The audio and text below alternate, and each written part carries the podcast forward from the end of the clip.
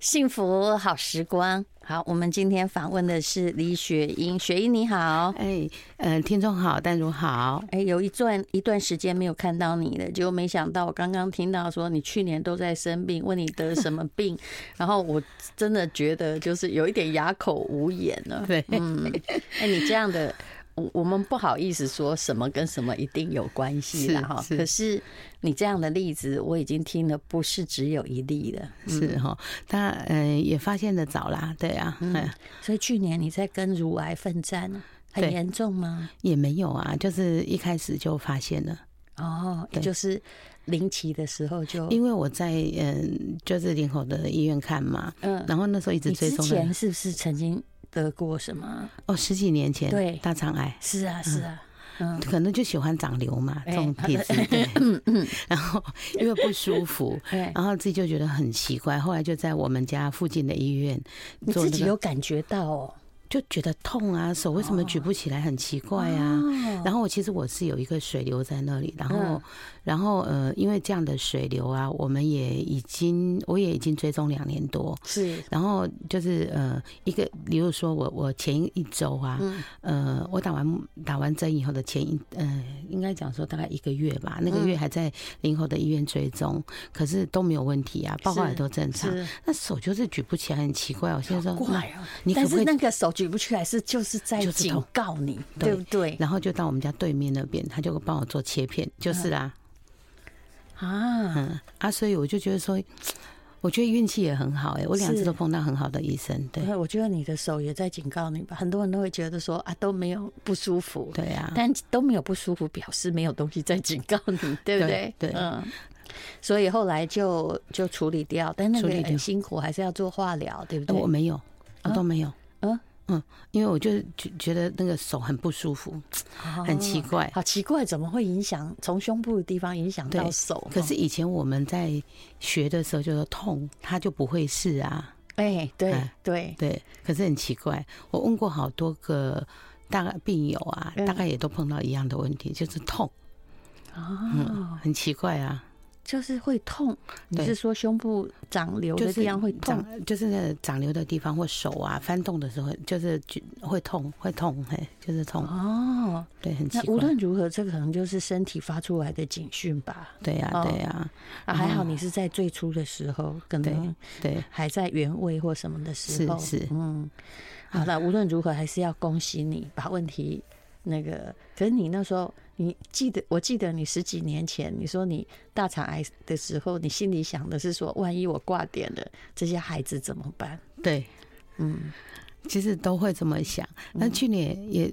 这个时候呢，呃，要怎么讲？就是，呃，我们这段时间呢，呃，应该讲在这往前推一年，我们其实就有在思考一件事，就是你知道我们年纪也大了嘛，嗯，就想说我们现在老师很多都很年轻，那你也常常看到那个，因为我们以前在教孩子的时候，你会觉得是父母在带孩子，对，对不对？可是现在呢，照顾孩子的老师年纪很轻，对，那孩子有到青少年嘛，那就好像兄弟、对姐妹，对，然后常看他们在那边吵架啊，可是。这些人都是学了很多很多的，有就是有很多的理论知识。哎呀，但是什么知识、什么书我也看过，也有会有时候会跟我家小孩吵架，对，会会会。然后我们只是会心一笑嘛。但是我就在想说，哎，我们在过往碰到同样情形的时候，嗯，那有没有呃有没有好的一个处就是处遇的方法？嗯，对。那我就跟老师们啊、主任们大家讨论说，哎，我们来把过往的经验呐，把它做成一本书，因为现在你知道。法院政策下，我们人也很难找嘛。对，那可是总要给老师有一些指标性的东西，哦、所以才有《教养力》这本书，对？对对对对。你写的是陪现代父母走出教养撞墙期，事实上也是希望院里的那些老师，他们能够有，就是说很多事情哦，就是。我不能说不要往心里去啊，而是换一个角度来解决，可能更好。是，嗯，如果说你能够站在孩子的立场上去做一些考量，或者是说，呃，跟现在的教育结合的话，对于你自己带孩子比较轻松。对，我我自己也反省过，我以前当青少年的时候，基本上也是顶撞啊，各式各样的行为啊，其实也挺坏的。但是自己当父母的时候，就有点受不了。对，我都说那个叫做报应来了。对，因为我们都经历过这样。是是，嗯，他们都说你是不是得罪过很多很多长辈？我说没有。呃，但是我觉得那个就是我们过往的一个教养的模式啊。嗯嗯。好，那么我们来谈谈教养力哦。那最近的兰迪有什么变化？我很知道李雪英女士，她为了要让孩子们住进比较大的新家，于是呢，我只记得你那个农地哦，就是贷款要贷八千万，呃，嗯，恐怕哎，你真的要好好顾自己的健康，因为如果万一怎样的话，恐怕也不只是。教养上面的问题，当然，所以我们现在有一个 一个，就是我们很很努力的在培养这些老师们。嗯，希望老师，当然老师们现在啊，即便我不在。现场，我相信他们都可以把孩子照顾得很好。是对，但但有很多的能力哈，有比如说慈善的单位，对他必须要有的能力，有时候也还是在院长一个人身上，是不是？因为你现在一直是这个育幼院的代表人物嘛，很多人都是冲着你，然后去帮忙。不然，我本来以为哦，这全台湾就只有兰迪，只有几个育幼院，没有，结果那个。对，李雪李雪英当时告诉我的是有将近一百个呢，嗯呃，有将近一百二十个啊，这么多了。嗯。对，所以也就是说，这些我可以这么说啊，被褫夺亲权的孩子，这些年来是越来越多，可能是跟这个多元化的社会有关，然后还有就是，嗯，到社会的经济比较不稳定的时候，其实最直接影响的就是家庭。但是我有时候还是认为啊，就无论如何，这些孩子给这个专门照顾的机构，虽然离开家对每个孩子都是残忍的，但是你看看那些社会悲剧。I like 103, I like radio 幸福好时光，好，我们今天请到李雪英来讲她的书，有关于教养哦，这叫教养力啊。那我相信，哎你们现在院里面有几个孩子？现在院里面大概就是五十几个、六十个孩子。哦，你上次跟我说有八十个，所以现在没有那么多。呃，因为那个劳动条件啊，嗯，然后呃。就是上班的时间的限制，还有老师的那个人力部分，嗯，其实很难聘任。我们现在的人力已经是过往的三倍了，啊，可是我还是没有办法去照顾到那么多的孩子，这是我们最最目前去做的，这就是目前能够做的最大的极限。然后再来，之前那些十八岁的，就本来总不能叫他们很残忍的先去别的院吧？嗯，对，所以我们现在今年度一直到明年，我们要建置自立宿舍。嗯，这是什么？就是延续，就是孩子在呃十五岁以后，他开始做呃十二岁以后开始做智力培养嘛。嗯。可是是不是每个孩子十八岁就要离开？是。那十八岁之前，我们就开始做准智力、智力、智力的准备嘛，还有准智力的部分，然后一直到延续到未来，我们可能让他做到二十一岁或二十三岁。因为孩子其实到二十一岁以后比较稳定，那可是这中间他要怎么做？怎么他，他还可以回去？是不是？他可以住在那里，是但是是有一些条件。可是问题是，如果他读书，他就不会住在那儿。通常大学大概不可能离那么远就读啊。对不对？对，那但是这个部分的话，我们会有一些社工去追踪。那有一些孩子，如果说他呃，因为其实宿舍一定不会有太多的床位嘛。对。那在就近，或者说有些又要帮忙，他已经开始工作，或者是他可以回来帮忙这个自己院里的事情的话，那他就可以在自己宿舍、呃、不要十八岁就离开。我可以想象离开那个场面应该都很心酸吧？孩子都不认为自己真的已经长大到可以。没有一个大家庭。对，他可会这样，所以我们都会留了一条呃线给孩子。例如说，当呃我们有一个群组嘛，之前我们有讲的是孩子自己成立的，嗯，那他们就是会透过很多的讯息跟我们有一些交流。例如说，他可能呃留他在这里，他最跟他最关系最好老师的那个资讯啊，当他有问题的时候，他会回来回来找这个老师。嗯，那里有一个群组的资讯，就是当他有困难的时候会告诉我们。嗯，可是我们更想的是，我们希望这里能够支。持他，到他能够跟社会呃接轨的那个时候。你最近遇到的比较棘手的问题是什么？嗯，比如说小孩十八岁出去了，嗯、呃，有，你知道，其实最近我觉得碰到也不是比较棘手，是比较特别。当初是很棘手的孩子，你知道有一个孩子啊，写赖给我，他说。院长妈咪，我可不可以麻烦你一件事？嗯、你帮我跟那个某个老师说对不起，嗯，因为我当初在那里的时候，我不应该常常跟他吵架。嗯，其实这个孩子非常的皮，他从呃国小三年级，嗯，就是我们的一个问题人物，嗯，就是呃。不高兴就爆炸，不高兴就爆炸，就是很生气。然后我们常常去学校处理这些事。当回老师在跟他拉规范的时候，就会有一些冲突，就是需要跟同学打架或打架，然后是破坏公物，对，类似这样的事情非常的多。然后一直在处理的时候呢，哎，稍微好一点，看起来好像好一点，又来了，就重复性很高嘛。这样的孩子，然后竟然跟我讲这件事，因为还有个孩子呢，忽然间密我，他说。嗯，院长你好吗？我说好啊。我我说你现在在哪里啊？嗯，他说我现在在在当保全哈。嗯，然后这个孩子呢，其实他的他当初在这里其实比较弱势的一个孩子，嗯，我们都很担心。嗯，那个他骑，你知道我会追他那个呃开车出去啊，会跟踪他。嗯，因为他他骑车出去的时候，他都不看马路。我们想说奇怪，他为什么常常摔伤啊？因为他骑车的时候只看里面，他绝对不会看马路啊。那这个孩子现在他说他当保全，然后前剩下骑车只看哪里？只看内侧啊，右边他不会看左边的。不是这是什么样的嗯呃构造啊？对。可是你知道，他前几天跟我说，我现在在台积电啊？为什么？他好像在那里做一些什么管路工程还是什么？嗯。那那我我早上从呃。就是从机构到这里的时候啊，哎，我儿子就跟我讲，好烦恼这个孩子。我说你不用烦恼啊，我说他前几天跟我讲他在台积电的，他说嗯，他很惊讶，也许他找到他的专长吧。对，然后不是在开车，是在修那个管路。对，然后他讲了一个很特别的东西，他说我真的好谢谢你，以前教了我好多好呃，教会我好多事。嗯，对，虽然陪伴这样的孩子啊，你可能会觉得说，嗯，好像没有什么成就。其实不是，成就是在他成年之后，就他长大了啦。有人这个。有一位脑神经科医师就跟我说：“其实你不用太担心，有时候小孩有一些异常行为，他的那个前额叶哦，也还有很多东西是要到二十岁之后哈才慢慢成熟。”对呀，所以你说孩子们，呃，我们在我们做这个工作啊，事实上就是他可能就跟我们在家里面教养一个孩子一样，孩子要成熟、要稳定、要高中以后，嗯，对。好，那你这个教养力是要来搭一个音架，也就是说。呃，教养是有一个因价理论的，是什么样的理论呢？因为我们常常往往我们就会呃替给孩子直接给孩子答案，嗯，或者是说，当我的孩子呢，他碰到挫折困难的时候，其实我们就会。你知道父母嘛，就会觉得说，那我来处理好了，你做不了的事我来做。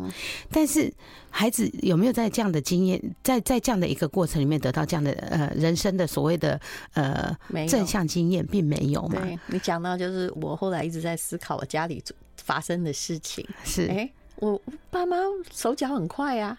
然后旁边的那些帮忙照顾者也都很聪明啊，所以他们把很多事情都解决了。所以小孩的生活能力事实上是没有培养的，是，所以不要怪我们现在的年轻人了。嗯，对，其实我们常在笑说，我们以前可能过惯的苦日子，然后都觉得说我们可以帮孩子些什么，可是帮忙其实它是另外一种的，让孩子失去了一些东西。对，我们的帮忙让他失能，所以我后来就觉得说，嗯，所以你看他如果到了，当然他是一个幸，我们家是幸福的孩子了，他。到了哎，寒暑假，我让他一个人去美国，他大家就会跟我说：“你怎么这么狠啊？”哈，还有你有跟着去？我说：“为什么跟着去？我就是要他赶快培养独立。”然后最近又在学校住校，你看我教了一百年呐，那个洗衣机明明是全自动不会用的事情，人家现在宿舍老师一个小时教会了。对呀、啊，一直而教，对，因为父母很多都是因为舍不得，嗯，或者是担心。其实这个担心呐、啊，或者是说舍不得，对孩子来讲，其实是呃独立思考的压迫。所以，当我的孩子他拿着一个，比如说饼干，现在都包的好好，很精美包装，他到十四岁拿来给我说：“妈妈，这个怎么开的时候，我其实头是很痛的。”我想到的声音就是：“天哪，我怎么会这样？”呃，对。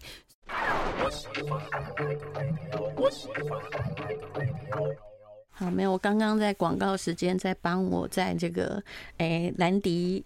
育幼院的兰迪基金会的那个干女儿想她的未来，因为她跟我家小孩一样，都十四岁了。嗯，那其实呃，无论如何啦，他们十八岁就要靠自己。对，也不是每一个人，比如说我会帮小琪，我一定会帮他出学费。可是我也有我有我的要求，我希望他把英文学好，因为这一点很重要。他学什么都可以，可是一定要有在语文上，现在没有办法了。这是国际对国际语言、啊，这是一个 AI 的世界。我不是要让他念外文系，而是这基础要先打好。嗯，我一定会把这个转告给他，对，也让他自己做抉择。是对，这是他人生很重要的抉择。是，对，就是说，嗯，哎，我有时候觉得说，青少年的时候啊，就算为学习出一些苦头哈，真的哈。比为恋爱吃苦头好很多，因为为学习吃苦头是有收获的，恋爱肯定没有。对，当然的，我这是我没这样想啦啊，可是。看起来有一些谈恋爱啊，好像也能谈出个结果来的，我也很开心。当然了，对，就是但不多，这种不多，真的 就是。但是我我知道啦，这个时代所有的孩子也已经明白了，就是早婚哦，一定有一点不幸，对不对？但是因为他们如果有从有就这么饱满的爱给他们的话，其实他们可能会把这个婚姻的这样的，就是他们很多离开机构的孩子啊，他会希望马上能够有人关爱他。所以很容易又很快就结婚，对，或恋爱。年轻的时候，因为基础也不是很好，对，个性又不成熟，对，就是你自己还是个青少年哦。对，对。不过这个很多人就会看例子，你看像我越南那个孩子，他爸爸妈妈就是十八九岁，然后就是哎都没有读书哦，然后就生了四个孩子。他有时候不读书时，你知道我跟他讲什么吗？我对别人的孩子很狠，我就跟他说：“那你就像你妈一样。”二十岁就赶快嫁，他说他不要。对，然后后来我也发现，像兰迪的孩子啊，那个适婚就是结婚的年龄啊，现在很多都压在三十岁，就就是变成现在的正常年龄。对，因为他们其实知道，现在孩子其实你不要说他们草莓，他比我们精明，他很知道哈，如果根基不稳定的话哈，喜剧都会变悲剧。对，然后我们过往的教育会觉得说，哎，他们很快速就会结婚生子，可是现在哎就。那因为有，应该是有很多的爱去支持他，所以他可以慢慢的恢复到跟一般的青少年是一样的。是，对。好，我知道你给大家这个很多的爱哦，但是那个爱不止我一个人给的，真的，我只有一个人。好，那音价我们要讲一下，那个就是我们所谓的音价，就是说，呃。如果说我们给我们必须要给孩子一些自主学习的机会，可是我们的期待如果过高的话，是我们的音架不但搭不了，而且还会垮了。是，对。然后你怎么样？在你搭音架搭到某一个程度的时候，这个过程中就是你的引导、陪伴跟学习，让然后要加入孩子的独立思考的能力，然后让他去做一个选择。我跟你说，独立思考好难哦！你好像发现我都在独立思考的，但我发现我的独立思考体系真的是四十岁之后才慢慢成熟的。对，那是因为我们以前从来没有被培养。哎，可是孩子在。在那个呃具体孕思期的时候，就是可能可能从应该讲说从三岁一直到十一岁，嗯，这个时候是最好发展的时候。对，那怎么样从小就让他有选择题？因为我们父母常给人家是非题嘛。对，哎，你你同你你你，我叫你这样做这件事情，你做不做？一二三，做不做？那就是指令型的，可是我们现在不是哎，你可以怎么做？你想要怎么做？你可以告诉我吗？那我们来看看可不可以？你真的好温柔，嗯，对，这个是这个是我们平常习惯跟孩子讲的，是，例如说他可能在爆气或什么这样的一个状况，我们会先去了解他，你到底发生什么事？那是你现在的情绪，还是你你的愤怒或什么等等之类的？我们就一个个去拆解，是，所以你在。在搭完搭音架之后，你那个高度要符合它。嗯，那你在拆的时候呢，就拆的时候也要很小心。哎，因为你如果搭的搭的太高的时候，你拆的时候你拆不下来，你一拆它就跌倒了。就是我们的我们的那个期待真的不能够太高，你要顺着孩子适龄适性的发展去做这件事。嗯，然后呃，你你。多一点选择给他，或者是由他自己来思考。你可以问他说：“你怎么想？”嗯，如果你在想 A 的时候啊，这个 A 走不动，走不动的时候，可不可以走呃 B 这条路？嗯、是 B 这个路径走不了的话，可不可以走 C 这条路？哦，你这一套也很适合训练员工啊！我也常遇到很多同事就。啪啦一声丢给老板，哎，这个没办法。对，我的员工曾经跟我说，呃，跟我讲共事这件事，你也要跟他讲 A B C 啊，不然怎么办呢？对，呃，每天身背上的猴子好多只哦，很多啊。但是他们也会希望说，哎，有某个程度啊，呃，例如说我们大家都解决不了的事你，可不可以跳出来解决？可是我不做这件事，嗯，当然你会看到他们很愤怒的眼神，嗯，对。但是我也在旁边看呐。我也在旁边看，你们有没有能力去处理这件事？其实这件事情他们都可以圆满的处理好.而且我不认为现在年轻人处理的方法比我们更比我更糟，是，而且是优于我，所以我觉得，哎。这样的一个等待呀，等待也是这个很重要的一个元素，对。然后再会好好跟你学，嗯，就很多时候就是你跳出去了，对。对不对？所以他们就依赖这一点，就你跳出去。你知道我们当初有一个东西，就是孩子破坏公物这件事，嗯嗯，他们谈了两年才有共识出来。啊，哦。嗯，对，那共识是什么？共识，因为我们以前都会觉得说啊，你你你破坏公物就是造价赔偿嘛。嗯。可是造价赔偿这件事情对孩子来讲是很困难啊，你要怎么去赔偿这件事？嗯。后来他们就想方设法，想了很多办法，一直试，一直试，一直试，试到最后，他们就会有他们自己的家规出来啊。啊，对。而且这不是你宣布的，不是我宣布的，是政府单方面宣布法令产生的结果。对，所以孩子们因为有参与，他们也愿意照这样的规则走。嗯，对。但我有时候会觉得，但你那很多个每一个人哈，一张脸是很就是多样性的。是有时候哈，我们那种家里要两三个长辈对付一个，哦，那也很难搞，因为他就是恃宠而骄嘛，对吧？对对，所以我们现以以我来讲，会觉得说夫妻。的概念很，夫妻两个人啊要合作，是是对，不能够只让一个人照顾，对对。如果说有祖父母在的话更好，因为我们就就会像我们在机构里面的老师，他是三班轮流的。当我情绪高涨的时候，或者是说我有比较多的人在旁边，别人可以来支持你。嗯，对，我觉得呃，就是父母相互的支持，然后适时的把自己的心声也跟孩子讲，我觉得这个更重要。对，这是我跟我老公有个基本认知，叫我们两个人永远不能黑白两调不一。I like 103, I like radio。然后你讲一个那个孩子好了，本来被判断说是对什么中度智能障碍，可是现在哎，突然青少年之后突飞猛进，来。对我们这个孩子呢，他其实很特别。他当初转到我们机构来的时候啊，不讲话，不言不语，然后走路过来的时候，他是这个头啊，就靠着这个墙壁这样抹着过来。他是不是家暴家庭的孩子？嗯，对。然后当时是这样的状况，可以对。然后这期间呢，其实每次碰到大活动的时候，孩子一定是跟在我身边。老师们说这个孩子应该是智能有问题，我不相信。而且我也觉得他不是，嗯，因为我的小儿子啊，当初医生也说他过动，可是他现在在念研究所了，嗯，然后我就觉得说，呃，小孩子啊，他自己要发展啊，那个、那个、那个什么时候、什么时候被引发出来不知道。是，所以我刚我问过脑神经，他是说你其实你二十岁之后，你只。之前你的脑部都完全有机会，有一天你就成熟了。对，对，然后这孩子很啰嗦，所以每一次我们在做任何活动时，他就碎碎念念我们，然后我们都说，我们都在笑他说，你应该是这样被引发的。就是你一直念我们，然后一直跟我们对话，我们在开玩笑啦。会念的怎么会智能有问题？对他，比如说他在整理东西的时候就，就就会跟我先讲：“阿北，你都不弄，你都叫我弄。”然后两个就会杠上，我就觉得两个好好笑。对，类似像这样子，所以他跟老师们也会有这些冲突嘛。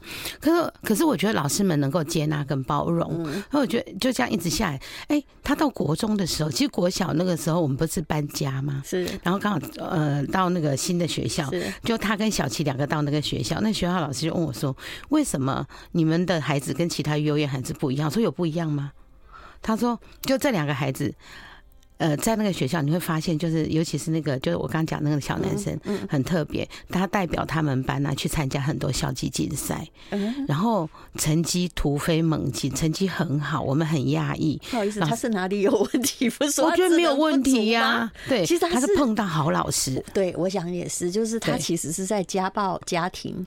有在幼年的时候，人家没有机会给他学习，对，然后他胆怯，因为可能被吓到了，对，所以他会用用那种喋喋不休啊，或者是违抗的语言来跟我们谈。你顺着墙角走路，你看这像不像猫的行为？对不对？因为他怕嘛。嗯。然后现在啊，老师跟我呃，老师预估他跟我们讲说，我跟你讲，他不是第二志愿就是第三志愿学校，绝对没有问题。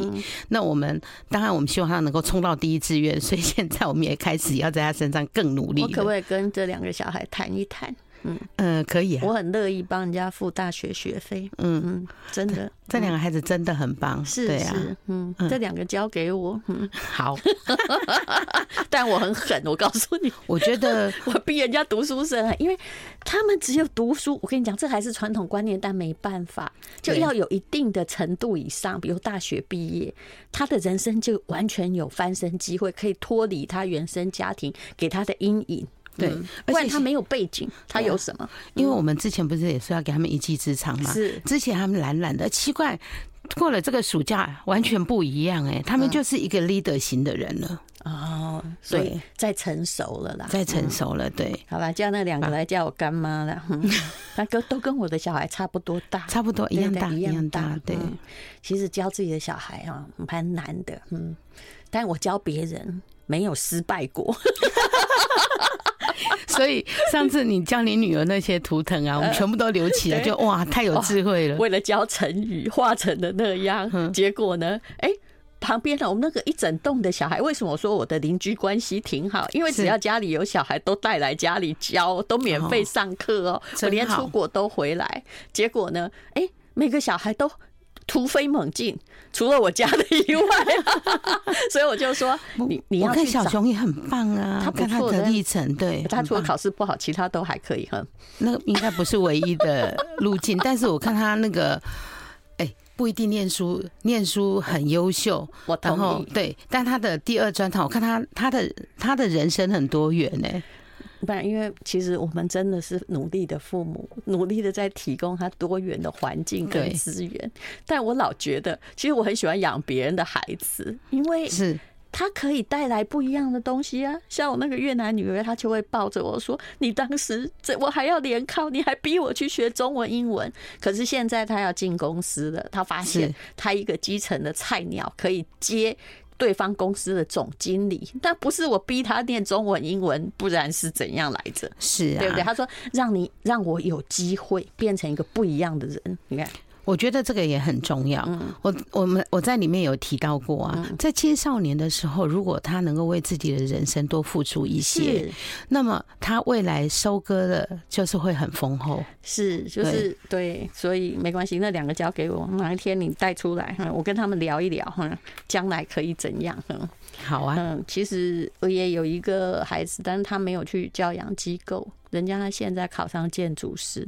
哎，我看常常过一年就问他，他说我现在就在家里接案呐。你看这是了不起，他也是家暴家庭出来的，有的我会保持联络。嗯，对，孩子呢，其实离开机构以后啊，他也是需要有一个人可以，如果是这个像像淡如这样子，那如果说以后他跟你有一些连接，我是放心的。对，那可以其实可以减少掉。放心我，你能够放心谁？